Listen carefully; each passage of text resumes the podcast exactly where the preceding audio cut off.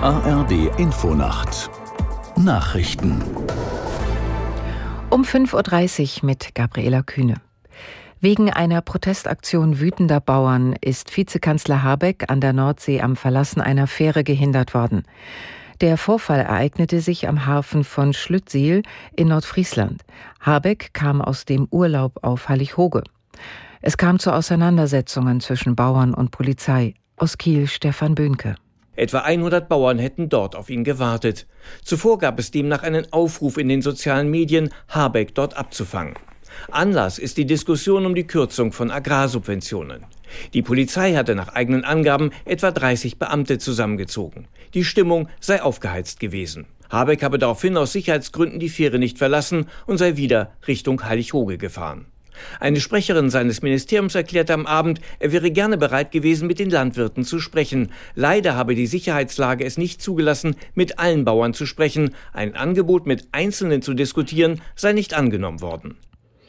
Die Bundesregierung hat empört auf die Blockade bei der Fährankunft von Robert Habeck reagiert. Ein Regierungssprecher bezeichnete den Protest der Bauern als beschämend. Die Aktion verstoße gegen die Regeln des demokratischen Miteinanders. Eine solche Verrohung der politischen Sitten sollte niemandem egal sein. Umweltministerin Lemke erklärte, sie erwarte, dass sich der Deutsche Bauernverband klar von dem Protest distanziere. Hilfsorganisationen können laut UN-Nothilfebüro seit Tagen keine dringend benötigten Hilfen mehr in den Norden des Gazastreifens liefern. Der Zugang zu den Gebieten sei blockiert und es werde dort weiter gekämpft. Zu den dringenden Hilfslieferungen zählen Medikamente. Die UN-Organisation forderte einen sicheren und ungehinderten Zugang in den nördlichen Gazastreifen. Dieser Teil ist seit mehr als einem Monat besonders von den Kämpfen zwischen Israel und der islamistischen Hamas betroffen.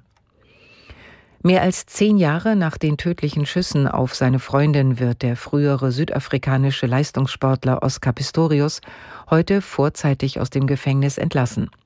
Der sechsmalige Paralympicsieger kommt auf Bewährung frei. Aus Johannesburg Stefan Überbach. Bis zum Ablauf der Strafe im Jahr 2029 gelten für Pistorius strenge Auflagen. Er muss unter anderem gemeinnützige Arbeit leisten, zu bestimmten Zeiten zu Hause sein und sich einer Therapie unterziehen, damit er seine Wutanfälle gerade Frauen gegenüber in den Griff bekommt. Drogen und Alkohol sind für ihn tabu. Der mehrfache Goldmedaillengewinner bei den Paralympics hatte seine Lebensgefährtin, das Model Reva Steenkamp, in der Nacht zum Valentinstag 2013 durch die Badezimmertür des gemeinsamen Hauses erschossen, weil er sie, wie er bis zuletzt beteuerte, für einen Einbrecher hielt. Das Wetter in Deutschland. Tagsüber im Norden Schnee, ansonsten Wolken und kurze Regenschauer. 0 bis 9 Grad. Das waren die Nachrichten.